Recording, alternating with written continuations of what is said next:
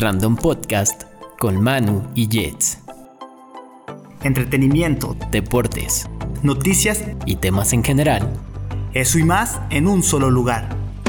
Yes, no, maybe.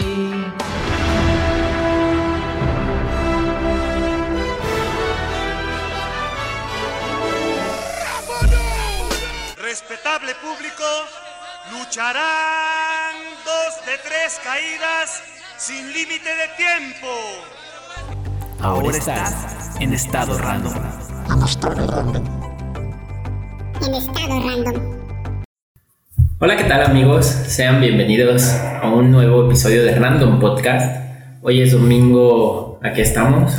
16. 16 de junio. Día del Padre. Día del Padre, de verdad. Felicidades a todos los padres que nos están viendo. Y curioso, no sabemos si sea como el Día de las Madres solo en México. Eh, no sé si recuerdan que por ahí en el Día de las Madres creíamos que se festejaba en, en una gran parte del mundo el 10, pero no es así. Como verán, hoy no nos encontramos solos Manu y yo, tenemos invitados, pero vamos a empezar a presentarnos. Como siempre, tengo a mi lado a Manu. Manu, ¿cómo estás? ¿Qué tal la semana? ¿Qué tal? Hola a todos, que esté contento de pues un programa más y estar con ustedes y también contento de tener invitados y que esto vaya creciendo un poquito más. A mi izquierda tenemos a César. César, ¿cómo estás? ¿Qué- Muy bien, muy bien. Este, gracias aquí por la, por la invitación y pues a darle, ¿no? Que todo sea muy entretenido. Sí. Más adelante tenemos a Diego. Diego, ¿cómo estás? Eh, muy bien, gracias. Y gracias por darnos esta oportunidad de estar aquí. Y por último tenemos a Pablo. Pablo, ¿qué tal? Hola, ¿qué tal? No, pues muchas gracias, por, igual así como dicen ellos, por invitarnos y dejarnos platicar un ratito de, estas- de estas cosas. Sí. Y para todos los que se estén preguntando quiénes son estos muchachos guapos que trajimos el día de hoy, ellos son los bárbaros. ¿Y qué hacen los bárbaros? Y qué mejor que nos platiquen ellos mismos para que nos cuenten un poco sobre el proyecto de los bárbaros, pero podrían platicarnos un poquito quiénes son, qué hacen, dónde pueden encontrarlos. Ok, mira, eh, Los Bárbaros comenzó como un proyecto donde queríamos contar historias, ¿no? Ya se fuera historias de algún futbolista, luchador, eh, artista. Eh, no importa si es profesional o conocido, el chiste es dar a conocer la historia de ciertas personas. Eh, pero da la casualidad que a los bárbaros eh, se les dio mucho la lucha libre y es donde hemos estado recibiendo más apoyo. Ahorita pues estamos en Facebook, así es la, es la página bárbaros.go y ahorita pues nos hemos dedicado mucho a historias de, de lucha libre. Ya si alguien más quiere contar su historia a través de nosotros, pues estamos, Abiertos Estamos a, abiertos estamos a abiertos. esa posibilidad. un tema. Que es padre porque de pronto no hay mucha banda que se centre en el tema de la lucha como tal. Les platicábamos hace rato, fuera de cámara, el hecho de que no hay tanta banda, o al menos a mí no, no me da la percepción de que haya gente especializándose en la lucha libre. ¿Cómo es esta experiencia de... Digo, sabemos que están abiertos a cualquier otro deporte, a contar cualquier historia, como ya lo mencionas, pero ¿cómo ha sido su experiencia en la lucha? Pues ha sido, bueno, al principio este, nos abrieron las puertas a la Arena Torres, donde también a veces este, estamos yendo a, a entrenar un, un poco. Este, ha sido muy bonito, más que nada porque es un, un deporte de contacto y aparte es algo pues, cultural, ¿no?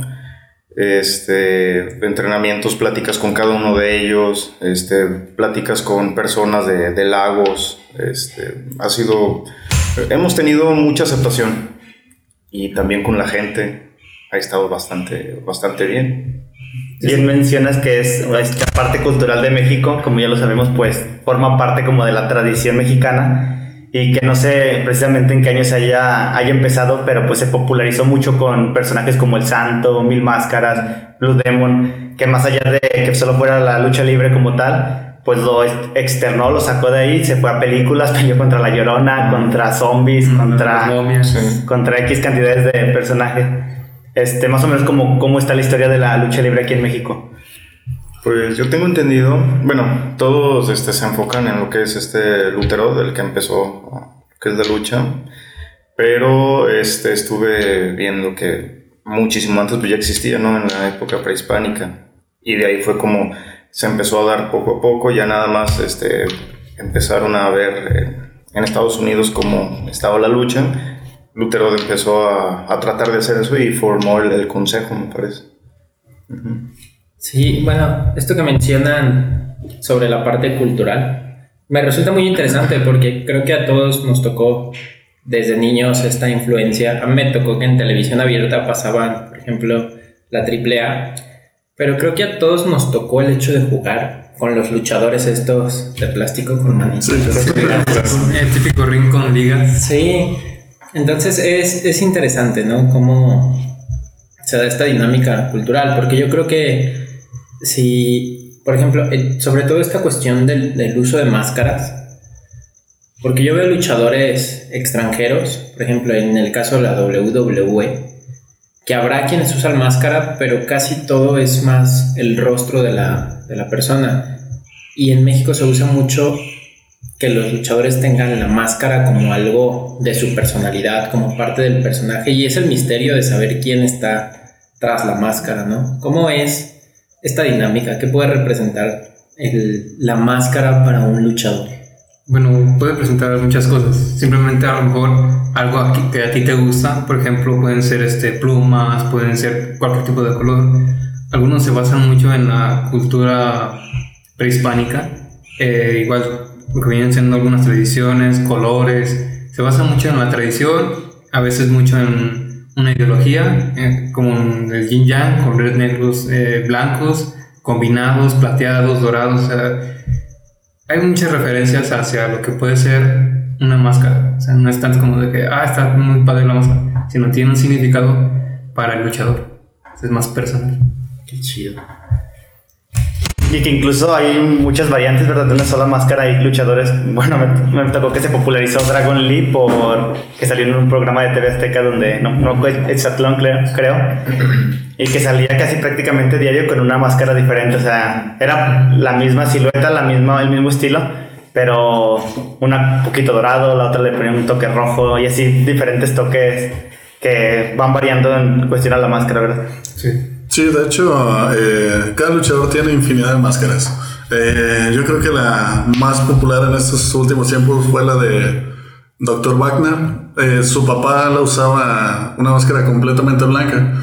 Ya Dr. Wagner Jr. la adapta a los colores de la bandera, blanco, rojo, verde, azul, empieza a meter negro, dorado, plateado. Hace una infinidad de combinaciones que su máscara fue una de las más representativas en ese en ese aspecto, ¿no? Que dices de combinación. Sí, o sea, cada luchador tiene infinidad de colores en, en su máscara.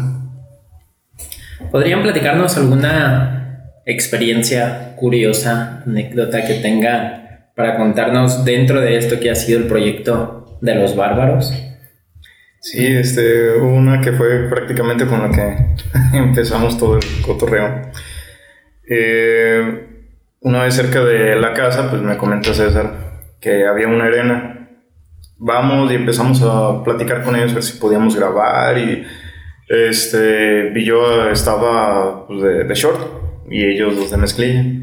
Y empiezo, no, pues, vénganse, vengan, un, un amigo Fénix empezó a, a platicarnos que sí, este, teníamos que hablar con el papá, pero que nos invitaba a entrenar. Nos regresamos a la casa, a su casa, y pues ahí nos cambiamos, nos pusimos, este, bueno, se cambiaron ellos, pants, este, y se fueron allá con nosotros, terminamos de, bueno, fuimos con ellos, eh, terminamos de entrenar.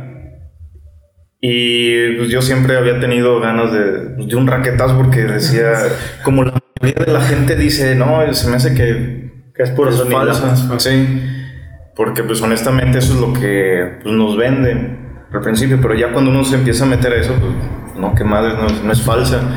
Este, me dice César, dile que si te da un raquetazo. Dije, sí, sí, a ver. Y ya vamos con Fénix. Dice, Oye, que si le das un raquetazo, sí, claro. Me lo da. Y a mí se me ocurrió decirle, oye, no me lo dio fuerte. Oye, entonces es más el sonido que hace que lo que duele. Dice, No, a ver, ponte otra vez. No, pues me dio un chifladazo.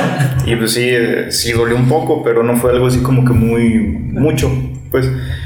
Y luego también César se, se pone, Diego también se pone. Y, y como vieron que seguíamos así como, pues, igual como que no muy convencidos, Ajá. dice, mira ese que está ahí, ese sí tiene la mano pesada. Igual otro de, eh, de las figuras que nos abrieron así las puertas, que es Sí. Evil. En eso, pues, dice, a ver, nada más que sin camisa, y estamos arriba del ring. Nos quitamos la camisa. Y dice César, si, si tú te dejas, pues, pues yo igual. Pues sí, no creo que sea así tan fuerte, ¿no? No, pues no, sí me dejó un raquetazo muy adolorido. De hecho, hasta sentí como que se me movió un poquito todo. sentí el oído, es el sonidito que, no sé, se sintió Sí. muy fuerte. Luego va César, le dejó la marca casi por un mes más o menos de Más. manazos, Más. más. Este, Diego pues ya se había cambiado, ya este, no, pues no se pudo, pero Me salvé. se salvó. Pero esa es una de, de tantas historias así que nos Que han para los que no saben, el raquetazo es este golpe que te dan con la mano abierta aquí en el pecho, En ¿verdad? el pecho, Sí, sí. Unos piensan que es así como cónico para que se escuche, pero pues no, es totalmente abierto y tienes que sacar el pecho para que no, o sea, sientes el golpe, pero es para que no, no te lastime. Pero sí, son, son buenos golpes los que se dan. Sí, porque hay mucho tabú en esta parte que la gente que lo vemos detrás de cámara decimos, no, no es imposible que esos madrazos sean reales, puede que todo sea actuado. Incluso yo me acuerdo que se hablaba mucho cuando la WWE se popularizó aquí en México, que todos los rines tenían micrófonos abajo para que se escucharan los golpes incluso más fuerte. Pero pues obviamente de todos modos el golpe que se da, aunque se escuche más fuerte, pues es un madrazote que el que se está dando, ¿no? De hecho, qué bueno, qué bueno que tocamos ese tema porque, fíjate, cuando vas a entrenar, es rutinario, ¿no? Como en cualquier arte marcial, en cualquier deporte de contacto, recibir el golpe. Pero, eh, no sé, hoy entrenas box, hoy te toca sombra, ¿no? Eh, luego te toca perilla y a lo mejor es el último día pelear. Y acá no.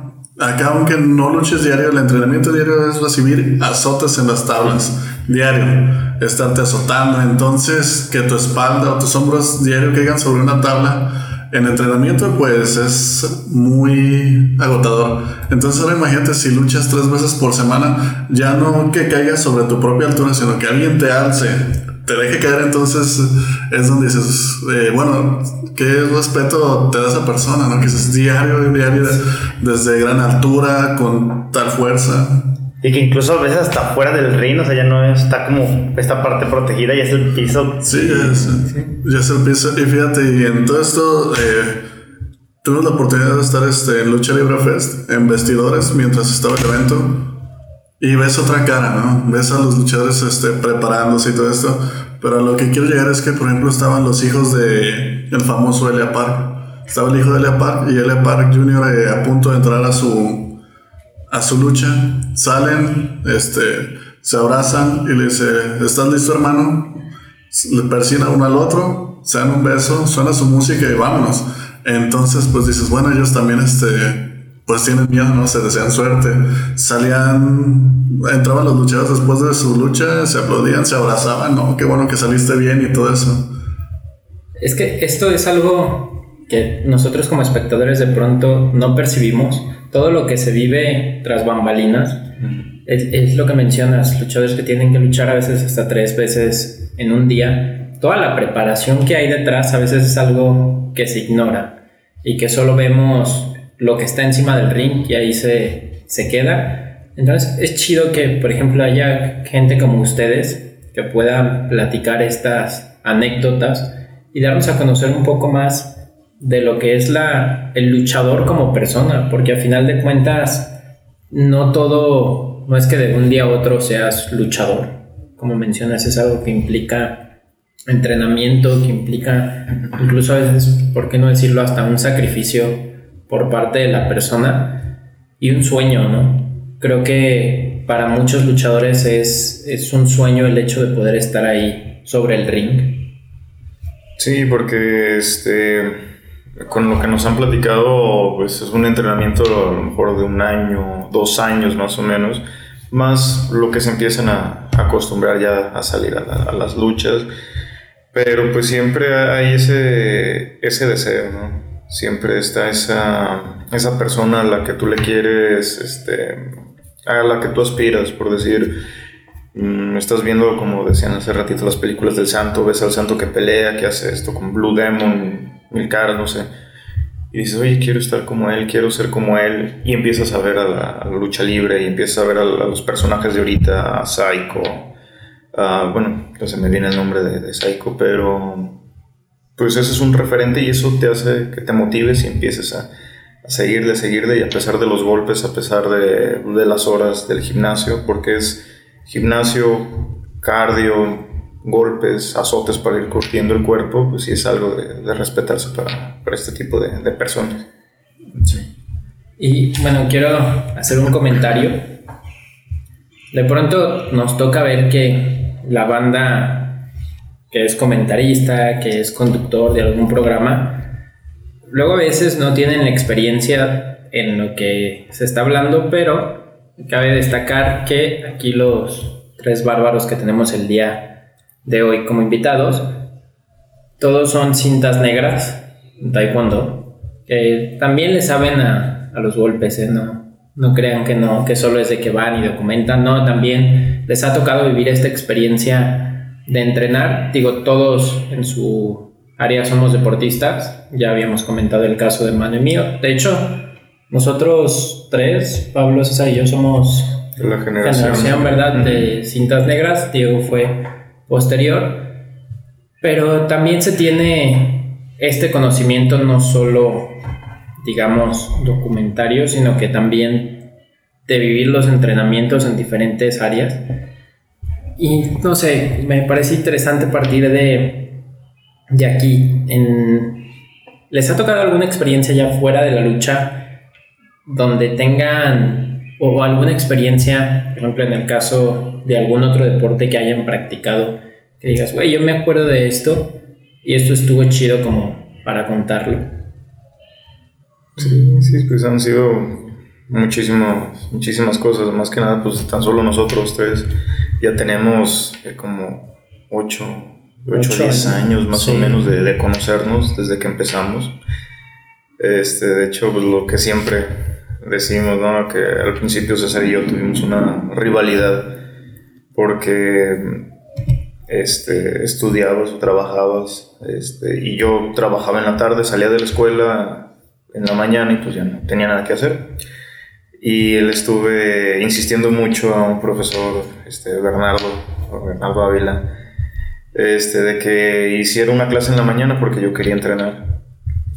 Y estaba duro y dale hasta que, pues sí, ahí fue donde conocí a César y empezamos a, a entrenar y como nada más éramos nosotros dos, pues nos empezaba a poner en pique, este, decía que a él le salían unas patadas y a mí no, que él me pegaba más fuerte, que yo no, o al revés, ¿no? Y así como que nos calentaba y pues ahí le empezamos a dar prácticamente, estirábamos, calentábamos como unos 10 minutos yo creo y todo lo demás era puro Combate. combate. Sí, y de ahí fue donde empezamos a, a conocernos un poquito más. Hasta que en un torneo, este, allá en, en la deportiva de la Tota, pues estuvimos en la final, César me ganó por, por punto de oro.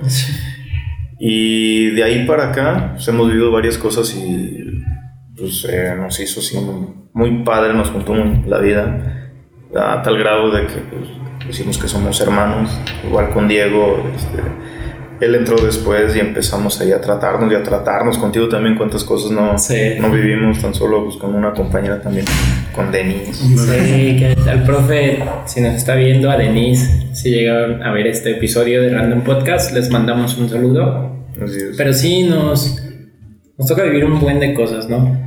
Que es parte, de lo que dices, esta rivalidad sana, ¿no? De, de, güey, sí somos rivales, pero no es como e- esa rivalidad tóxica de, güey, este güey, le tengo que ganar.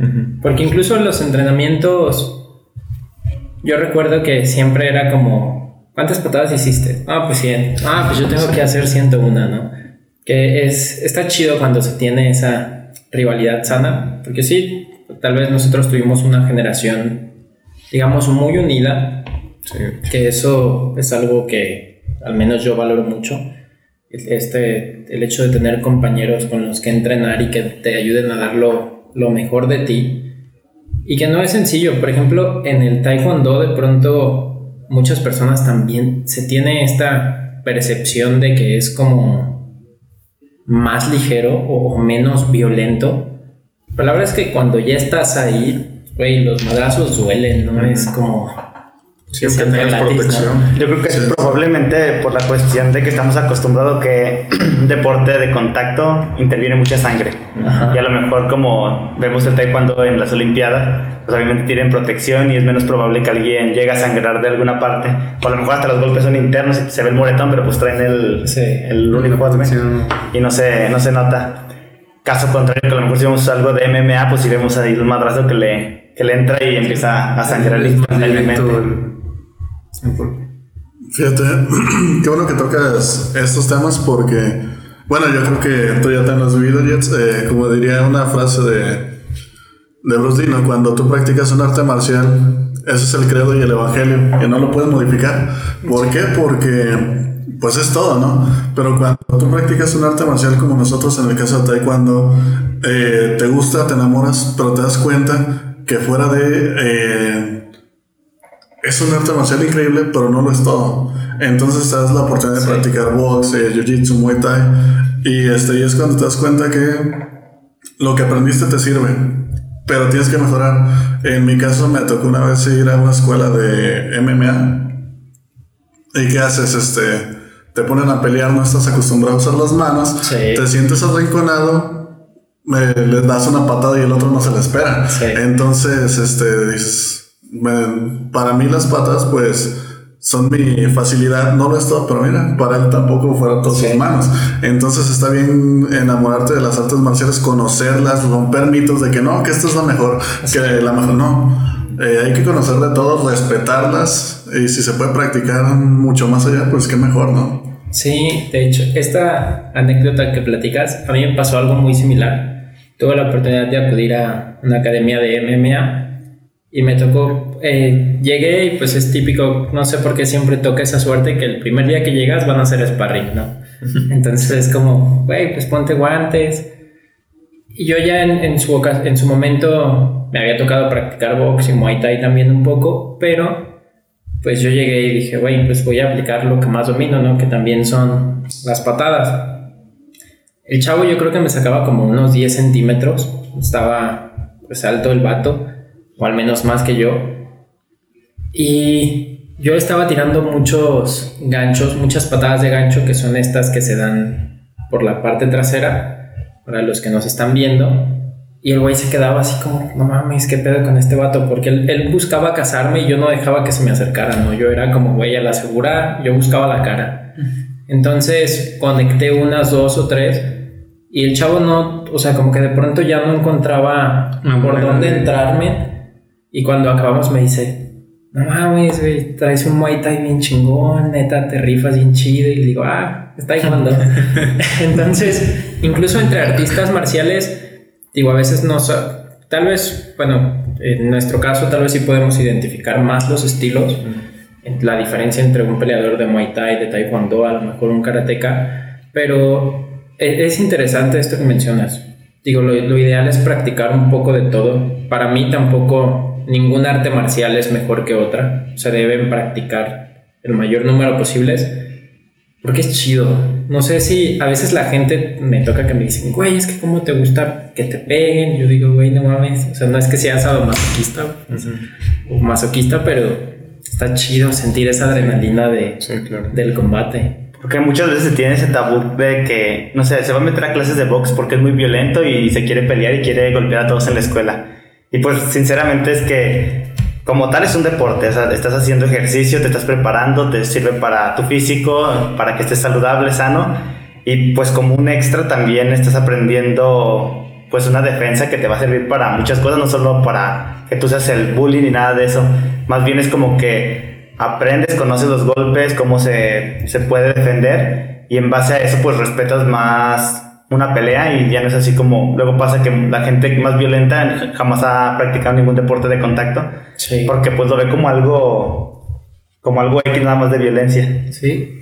¿Tú tienes alguna experiencia, Manu? Manu también practicó box en su momento. No sé si ya lo habíamos comentado. Creo que no, sí también alguna vez, aparte de natación, me tocó practicar box, creo que es como de lo más popular aquí en México. También es como parte de la cultura cultura mexicana que pues hay gente que ha destacado como Julio César Chávez, así que se han vuelto íconos.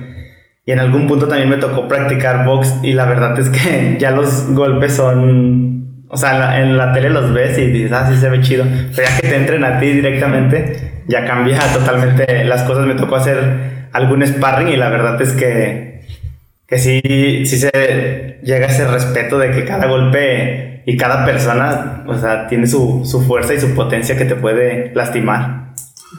Sí, así es. Y fíjate, bueno, ahorita que nos damos cuenta, ¿no? Que estás en natación, ya practicaste box. Eh, bueno, otra frase que todos conocen, ¿no? De Bruce Lee, este, sé como el agua, ¿no? Eh, moldeate. Y fíjate que si habláramos de superpoderes, yo creo que alguien que practica deporte tendría esos superpoderes, de verdad. ¿Por qué? Porque, por ejemplo, tú en natación, eh, nosotros tienen la la habilidad, ¿no? De manejar el agua, o sea, de nadar de crawl, dorso. Y, este, y más allá de, de poderlo hacer, pues es que no es una cualidad humana con la que nazcas al 100. Entonces, eh, desde el simple atletismo que soy, ¿sabes qué? Me puedo aventar tantos metros sin cansarme. Pues es que ya llevaste a tu cuerpo a otro nivel, a aguantar los golpes, a pegarle una pelota con tal dirección. Entonces, eso se podrían llamar los superpoderes de verdad no los que vemos en la tele, ¿no? Como a los Vengadores y todo esto, pero cuando llevas tu cuerpo a otro límite, dominas algo que con lo que no nacemos, dices, wow, pues aquí este... Pues sí, bueno, yo los considero superpoderes porque no cualquiera tiene la, habilidad de saltar tan alto como el de parkour, correr sin cansarse, modificar tu cuerpo a, a otro nivel. No sé, aparte como que expandes tu mente y ya no ves las cosas como Sí. Como antes, ¿no? Decías hace ratito lo del bully y eso. Sí, este, a veces hasta los que son agresivos y los meten ese tipo de cosas, este tipo de deportes se, se, calman, ya ven los peleados de otra forma, ya no se meten, incluso hasta salen a, ayudar a las personas con las que antes este, ellos se enseñaban y eso pues está, está muy padre. Sí, que esto en, a mí en lo particular me resulta interesante por si alguien que tiene niños pequeños, que, de pronto, incluso no solo para los temas de bullying, sino el hecho de la hiperactividad, a veces meterlos a deportes como estos que son de mucha actividad física, ayuda a los niños a mantenerse enfocados, los puede ayudar con la concentración.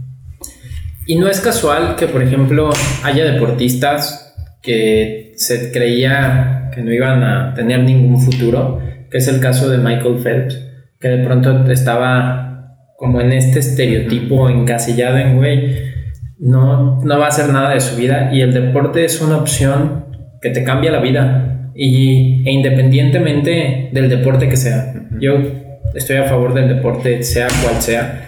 Como mencionábamos, incluso no solo en las artes marciales, si me preguntas qué deporte es mejor que otro, creo que no tiene caso comparar ninguno, porque todos implican un esfuerzo. Pero si alguien nos está viendo, neta, pues siempre considerar un deporte de esta opción es, muy bueno.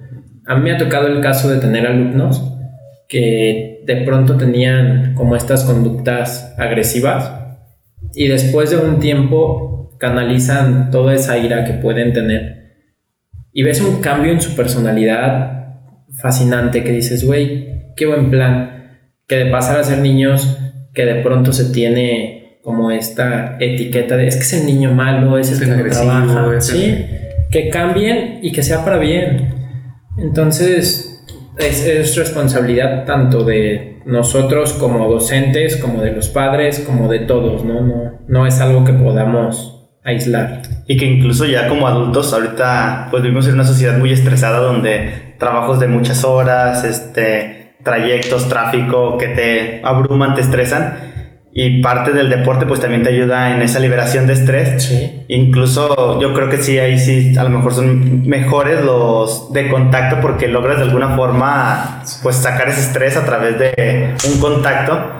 Igual también porque te estás cansando, pues te estás liberando, estás este, incluso liberando hormonas que te están ayudando a relajarte. Pero creo que también para cualquier adulto es recomendado y pues sí, con esta, este manejo del estrés. No, eh, bueno. Ah, ahorita que mencionas lo de Michael Phelps, eh, yo creo que pues no es para para nadie ya este sorprendente, no digo como en la en los deportes de contacto decir, ah, mira, este se ve más cabrón que el otro. Eh, ya sea en peso, en físico. eh, ahora sí que ese mito ya se ha Ya se ha desechado ya. desde hace mucho tiempo, que no por la apariencia, no por el físico, va a ser mejor que, que el oponente, ¿no? Eh, lo hemos visto en muchas ocasiones que se oye, pues el que se ve más tranquilo, el más flaquito o el más gordito ha, ha acabado con el Sí, se, han, campeón. se han destacado mucho más que el- los de los complicados. Que acaba de pasar con Andy Ruiz, el boxeador este, es. que hacia simple vista pues piensas que tiene sobrepeso, que está un gordito, y ves a este Anthony Joshua y es un tipo enorme, mamadísimo, musculoso y pues se ve imponente Sí. en cuanto a la apariencia entre los dos, pero sí, sí, Sí. fue una gran sorpresa. Sí, incluso este, ahí mismo, mismo en YouTube es donde pues, de repente pones, no sé, Muay Thai contra tal, Taekwondo contra tal, porque así a veces me pasaban las horas este, y veías de repente me tocó ver uno que era que un bodybuilder este, Ajá. quiere atacar a un maestro de Jiu-Jitsu y bueno, uno que ya conoce, pues si no, pues, pues ni madres, ¿verdad? Ah, ya sé video es. Pero las, la mayoría de la gente dice, no, este está bien mamadón, Sí. parece perro el cuate este, dice, le va a poner una madriza. Pero pues, pues no, el otro... le da puras patadas, ¿verdad? Sí, Que es pura patada, patada y el otro nada se empieza a debilitar y está enorme y nunca logra acercarse a él. Es el caso, bueno, me acuerdo de la primera, no es que me haya tocado vivirlo por los videos, pero de la primera, o del primer UFC, que lo ganó Royce Gracie, no sé si a alguien le ha tocado ver esos combates, sí. que de pronto llegaban, eran unos vatos así que eran unas madresotas, y Royce Gracie es un vato pues, chaparrito a comparación, y que todos lo veían así como, no mames, ese güey que no. Se lo va a Sí, pero su habilidad en Jiu-Jitsu fue tal que se llevó, si no mal recuerdo, los primeros cuatro UFC. Que antes la UFC sí era una mezcla de estilos puros, por así decirlo. No había artes marciales mixtas como tal. De ahí surgen, se puede decir que es el inicio. Pero era como yo practico, no sé, boxeo puro. Me voy a enfrentar contra un güey que practica taekwondo y luego tenías los enfrentamientos de jiu-jitsu contra karate. A lo mejor de pronto iba alguien con kung fu. Pero eran artes marciales puras enfrentándose. Así hoy en día también ha evolucionado mucho la cuestión de las artes marciales. O sea, es como en el caso de los futbolistas que ves los videos de antes y ves los de hoy. Hoy en día en, en las artes marciales son atletas muy, muy completos. O sea, que dominan su cuerpo en todos los aspectos.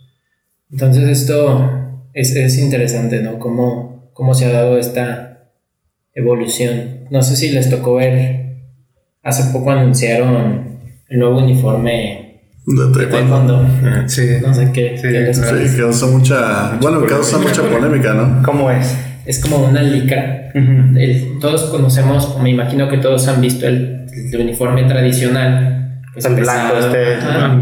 Sí, no, esta es como una licra muy, muy delgada. Como un buzo. Como de buzo. Ajá, Ah, fuera muy pegado al cuerpo. Sí, entonces digo que entiendes viéndolo desde los tem- desde el tema, Mm, Competitivo. ajá, sí, o, o ergonómico por así decirlo también, pues da muchas ventajas a- al portador, ¿no?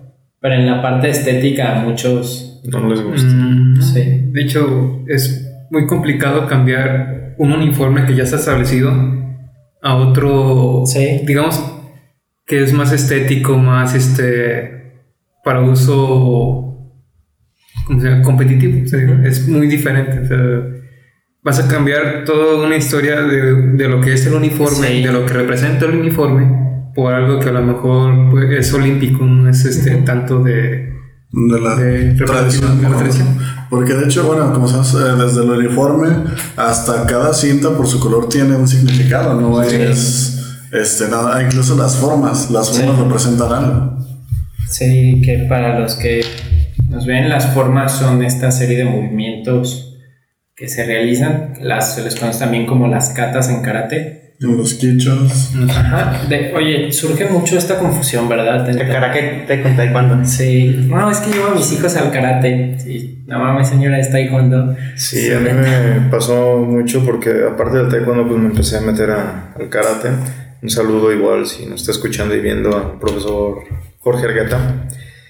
Este, igual este, me empezaba a decir, oye, pero bueno, el parado es muy, muy diferente, los golpes. Me decía, oye, pero tú sacas las patadas rápido. Es que, ¿cómo, ¿cómo le haces? Y pues ya le dije, no, es que giras la bola del pie y Ajá. así, ¿no? Y ellos lo que hacen es así como que pelean muy, muy recto. Sí, tiran unos golpes muy fuertes, ¿verdad? Me gusta mucho, me gustó mucho el karate. Bueno, la- todo. Sí. Este, me ha tocado un- vivir un poquito de casi toda arte marcial. Pero me gustó mucho el karate porque ahí te hacen que, te, que el cuerpo se endurezca. Este, había sesiones que pues una vez acá me acompañó Diego, no me acuerdo si a ti te tocó también, César Sí, fue. que era donde te ponían así como en posición de jinete. Y a ver, abre este, los brazos. Y decían, pues ahora va a tocar que la, la amasadora o algo así. Te pegan con la palma de la mano en todo el cuerpo. Eh, de arriba abajo 10 veces. Este, te pegan con el puño en el estómago. Claro, no, no con la potencia que, se, que ellos pegan. Eh, pero sí, eh, como dices, existe mucho de que, ah, es que voy al karate este cuando voy a, a otro lado y para todo es, es karate. Sí. Pero sí, el, el taekwondo es mucha patada. Sí se Sí. utiliza el puño, pero así como para desplazamiento, para desplazar a tu contrario o para marcar un punto.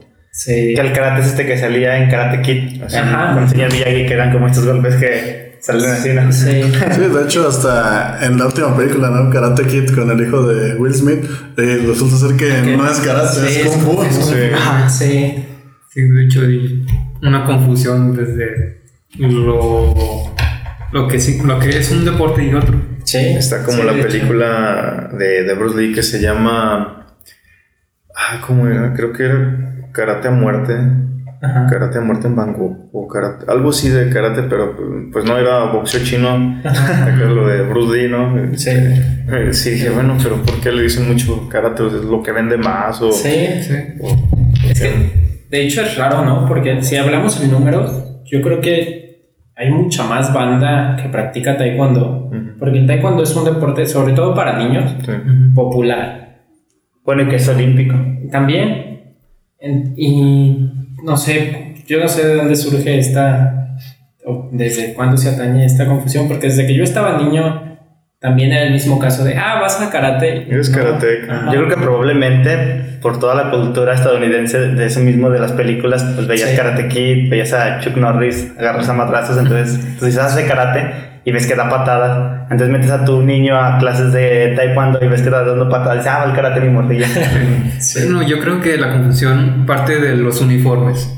Yo siento Sí, que es un, uno son de los similares. que Sí, son. son, sí son similares. Creo que el de karate creo que va abierto.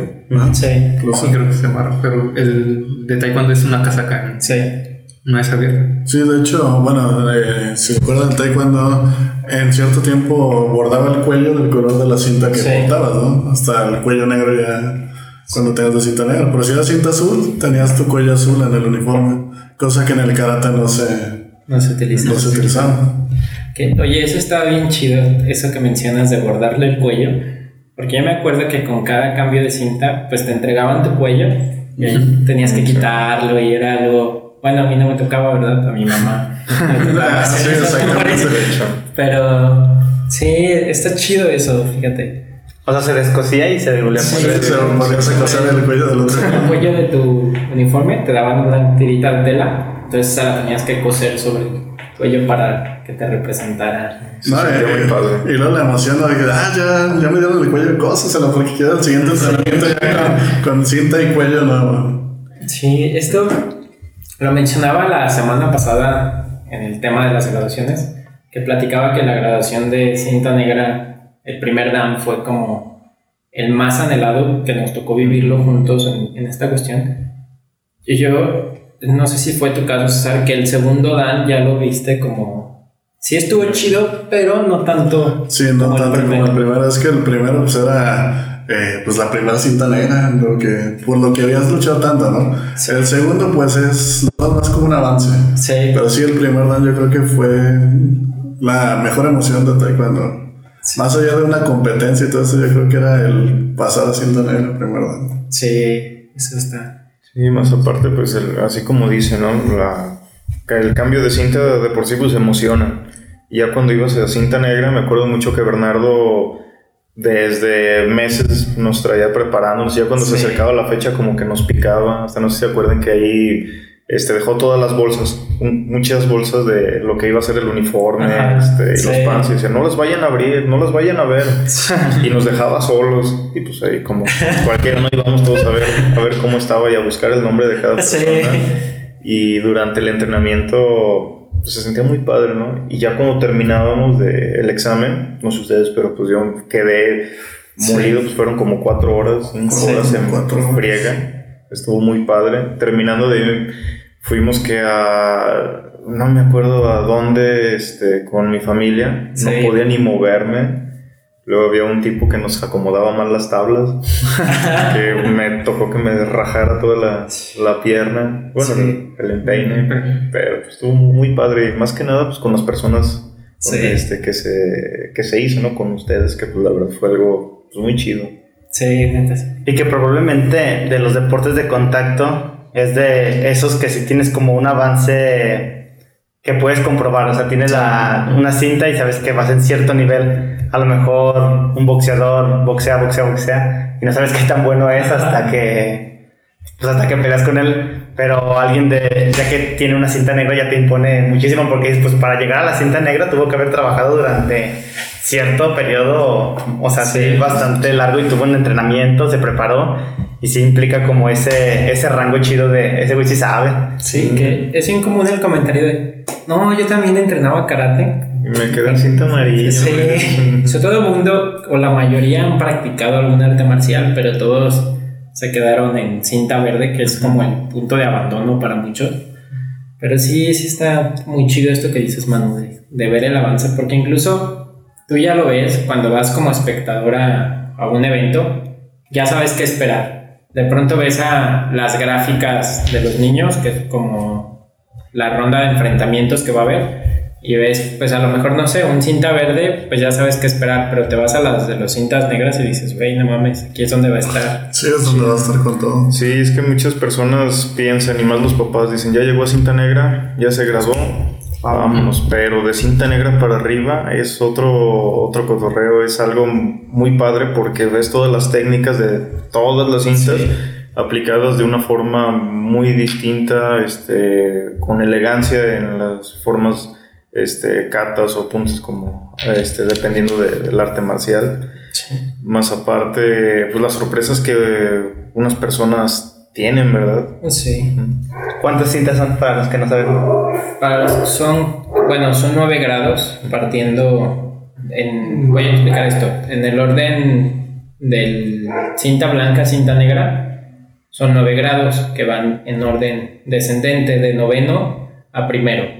Entonces tenemos, depende de la organización, se trabaja con cinta amarilla, esto, los colores pueden variar, realmente lo que importa es el grado, pero digamos que los colores claves son amarillo, naranja, verde, azul y rojo que tienen un significado dentro de la filosofía del taekwondo.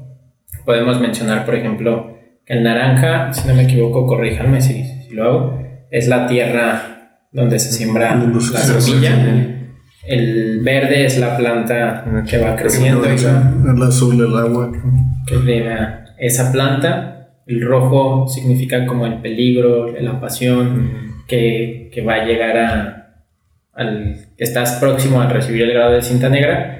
Y el negro es lo contrario al blanco. El blanco es la inocencia, la pureza. Tú como principiante llegas sin saber nada y estás preparándote. Llegas al primer, al primer dan, que es la cinta negra, o primer pum, en caso de los que son, no sé cómo está el reglamento ahorita, ¿qué edad? Creo que son hasta los 16 o 17 años, creo que ya. es- Es requisito ser mayor, creo que son 17, ser mayor de 17 años para recibir un grado de primer dan. Antes de esa edad eres primer pum. Pero te digo, la cinta negra es como el- la disciplina, Madurez. ¿sí? Que realmente aquí, te digo, son los grados que van del 9 al 1 y cuando llegas al primer dan empiezan a ir en orden ascendente. Del 1 al 10, el 10 es un homenaje póstumo que se les da o un reconocimiento muy muy grande.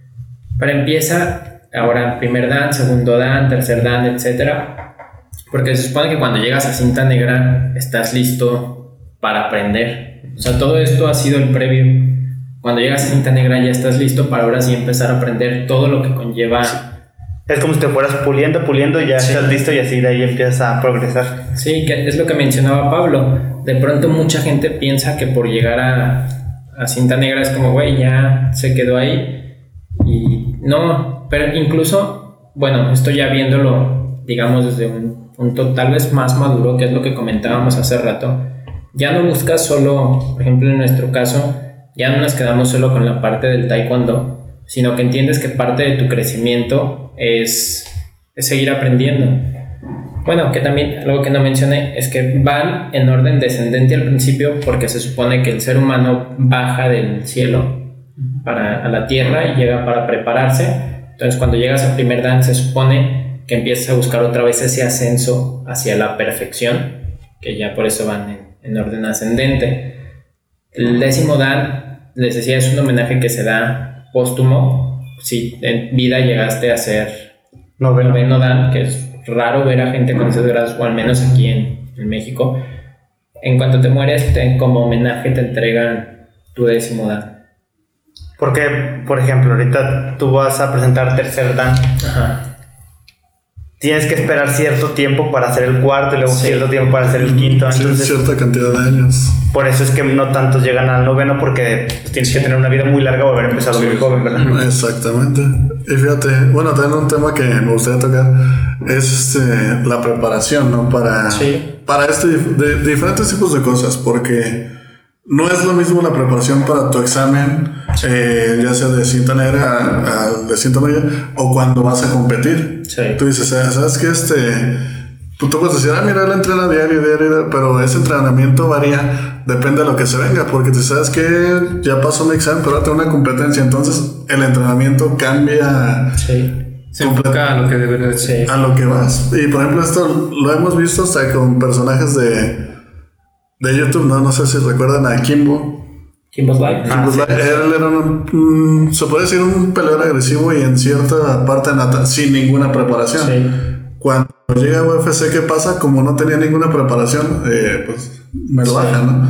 Y es algo que nos muestra, no sé si la hayan visto la película de Creed. Sí. Este, como saben, él es nato, ¿no? Pero ¿qué pasa? Que él no sabía de entrenamientos. Entonces va y busca a Rocky para que le ponga a hacer esto. Entonces es como también la preparación varía, depende a lo que, a lo que se te venga encima. Sí, creo que lo que importa es más la disciplina en cuanto al deporte Sí. que si eres nato o no.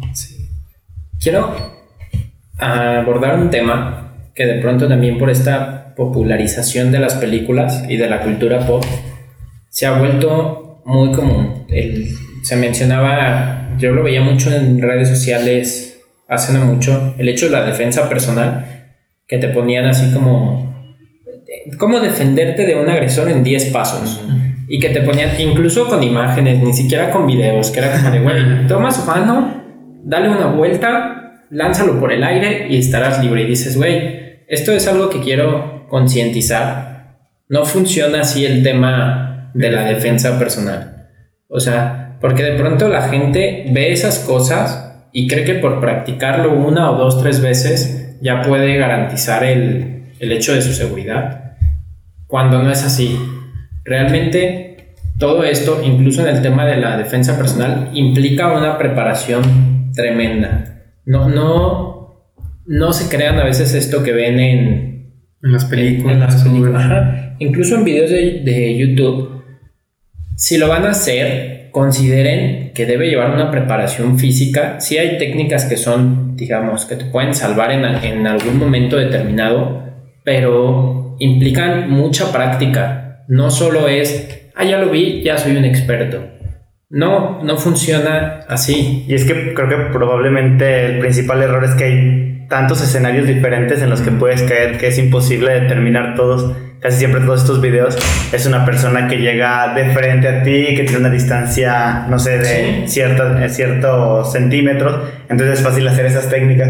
Pero pues ya realmente en la realidad llega una persona con una pistola, te estás alejado de él, jamás puedes ni siquiera tocar la, la pues es mejor entregar tus pertenencias a tratar de hacerte el valiente y hacer algo. Que eso también es parte de, de la defensa como tal. El hecho de poner prioridades y tomar una decisión como de decir, güey, esto lo que debo garantizar es eso, ¿no? Mi bienestar. No, no podemos jugar a ser héroes. Que les digo, de pronto se tiene esta idea de que, no sé, el- practicando algún arte marcial ya eres invencible, cuando la verdad es que no es así. Entonces, no sé, solo quería como hacer esta mención por si hay alguien que, que nos está viendo y que en su momento ha visto como videos de este tipo, consideren eso de todo el trabajo que debe haber detrás. para poder hacerlo. De hecho, eh, qué bueno que tomas este tema, ¿no? Porque no solo en la, en la defensa personal, sino en la vida, en todo. Eh, se habla de que, bueno, no sé si hayan tenido la oportunidad de leer el libro que se llama Maestría de Robert Greene. No. Eh, se enfoca mucho a, a esto que, que estás comentando. Eh, para tú dominar la maestría, en este caso de Taekwondo, te costó 3, 4, 5 años. Para ti es normal soltar una patada. Y es lo que comenta en este tema, en este libro, que no hay los 10 pasos para llegar al éxito en 10 días. No están los 5 pasos para ser un cantante profesional en tanto, ¿no? Ahí habla de que la maestría, como tú lo comentabas, se lo tomo mucho en cuestión de que bajas del cielo a la tierra para prepararte y volver a subir. Entonces es lo mismo que te comenta en este libro. Llegas a un entorno que no conoces, lo vas conociendo hasta que dominas la maestría de, de sea tu trabajo, de algún deporte. Y entonces es eso, o sea, lo que ustedes ven eh, de defensa personal en YouTube de un cuate que te dice, mira, lo vas a detener, le vas a... No, no, no, no, o sea, es muy complicado. Y de hecho hasta con, con cualquier deporte y en muchas cosas, ¿no? Yo tenía muchos conocidos que me decían, es que mira, yo practico CrossFit porque mi entrenador está bien mamado y todo eso. Pero ¿cuántos años tiene el CrossFit en México? Entonces ellos pensaban que con el CrossFit iban a llegar a ese físico, ¿verdad? Cuando tú sabes que no, ¿cómo sabes que el entrenador no eh, tuvo atletismo, gimnasio, boxeo? Ah, pero ellos se van con la idea de que el CrossFit les va a dar eso. ¿no? O sea, cuando ven a mí sí es porque tuvo un mundo de preparación. Sí. Como tú puedes hablar de temas de artes marciales porque ya practicaste taekwondo, muay thai, boxeo. O sea, no solamente te quedaste en un solo tema. Sí. Y, esa pues, se puede considerar la maestría, ¿no? O sea, el haber dominado algo a través de, de los tiempos. Sí, es, es muy interesante. No alcanzo a ver cuánto tenemos de grabación. Creo que 54. Estamos cerca, por acercarnos al final de, de este episodio. No sé si haya algo más que quieran compartirnos, que, que se les haya venido a la mente, que digan, güey, esto no me gustaría irme sin, sin contarlo. Podemos retomar a lo mejor alguna anécdota que hayan recordado en el tema de los bárbaros, de los deportes como tal, alguna recomendación que quieran hacerle a la banda. Mm, Pues mira, eh, acá recordando lo que son los bárbaros, eh, que hemos estado en el tema de la lucha libre, eh, no es falsa, eh, los golpes duelen. Es un deporte espectáculo. ¿Por qué? Porque este, el judo se mete con el público, le mientas la madre, te distraes, te desestresas. Pero la preparación de luchar, si conoces a alguno la ven por la tele, verdaderamente es una preparación este, muy complicada, muy completa, muy difícil. Eh, no sé, Pablo, ¿quieres agregar algo? Em, sí, incluso aparte de la preparación física, también tiene que ver mucho la, la preparación mental, porque aparte de estar recibiendo golpes, de estar recibiendo azotes que te avienten a las sillas o te avienten sillas o lo que sea, también eh, tienes que estar equilibrado porque la gente se mete de lleno contra el rudo, por lo regular es lo que pasa. Y pues mientras tú estás luchando, la gente atrás nos ha tocado que hay unas señoras ya grandes o, no tan grandes les empiezan a mentar la madre este, y los tienen atrasito y dices, cabrón, pues a varios pues nos calienta, ¿no? Que nos empiezan a decir de cosas, pero el luchador también tiene que estar calmado porque pues sí, es un deporte espectáculo como lo, de- lo decía César, pero no por eso quiero decir que, que sea falso, pero está muy padre y es algo que, que no se debe dejar morir porque ha venido mucho en, en decadencia y nos decía eh, en una entrevista con Cíclope que hace rato perdió su, su cabellera eh, en Bobby Lee. Pero pues sí, este, muchos piensan que es un espectáculo más cuando empezó a aparecer la WWE aquí en México. Este, y pues no, son. Bueno, también ellos tienen su preparación, ¿verdad? Sí. Pero ellos son más espectáculo. Sí. Y aquí se da más a- al amor, a, a este tipo de cosas. Y más en las arenas que no son así como eh, tipo triple A. Afiliadas a triple A, las- al Consejo Mundial. Sí, porque ahí sí le ponen galleta, le ponen mucho corazón. Sí. Es lo que nos tocaba ver en los torneos abiertos de taekwondo. En el torneo abierto, ahí donde íbamos, tú sabes que se daban con todo por una medalla de, De, sí, pues, sí. de firma, ¿no? Sí. Y a veces ves el olímpico y dices, no se pegan igual que, No. que con nosotros. Entonces, pues sí, así viene siendo igual la lucha libre. En las arenas locales se entregan todo. Este, bueno, y um, pues rápido, la diferencia entre WWE y México es que en la WWE se llaman superestrellas. Para ti una superestrella que es pues un actor y aquí en México son luchadores. Sí. Entonces, por eso, pues decías que es más show. Bueno, es que allá no son luchadores, se llaman superestrellas. Sí. Aquí sí son luchadores, aquí en México. Sí, por eso ya no usan tanto lo que son las tapas o las máscaras para Ajá. que se reconozcan. Sí, ahí sí se busca como tal el personaje, pero exhibirlo públicamente, ¿no? Y que te das cuenta porque luego estos luchadores de Estados Unidos salen en muchas películas de acción. Sí. El caso Sí, más concreto es La Roca que se popularizó como luchador y también como actor. John Cena también salió en una película. Randy Orton, eh, ¿cómo se llama? Sí, Un güey Triple que H, sí, sí, Big Show, no se acuerda, uno pelón. Stone Cold. Stone Cold. Sí, sí, neta. Bueno, yo también coincido con ustedes que en Estados Unidos se usa más este concepto. Incluso sus producciones son más, no sé, le meten una narrativa Más hollywoodesca. Ajá, como de, güey, llegó este vato al ring, pero es que andaba con la novia de no sé quién. Y dices, güey, pues sí está chido, pero no sé, los que van a ver lucha, pues esperan eso, ¿no? Ver una lucha de calidad. Sí, de hecho ya no hay un programa como tal. Aquí viene la lucha y te dicen, van a hacer estas luchas. Allá no. Allá tú no sabes qué esperar. Llegas, a lo mejor te anuncian una lucha y como se decía, ¿no? En el final de la UFC, de la SW, fueron dos luchas y lo demás pura plática. La gente se sintió estafada. Sí. Porque pues era una historia prácticamente.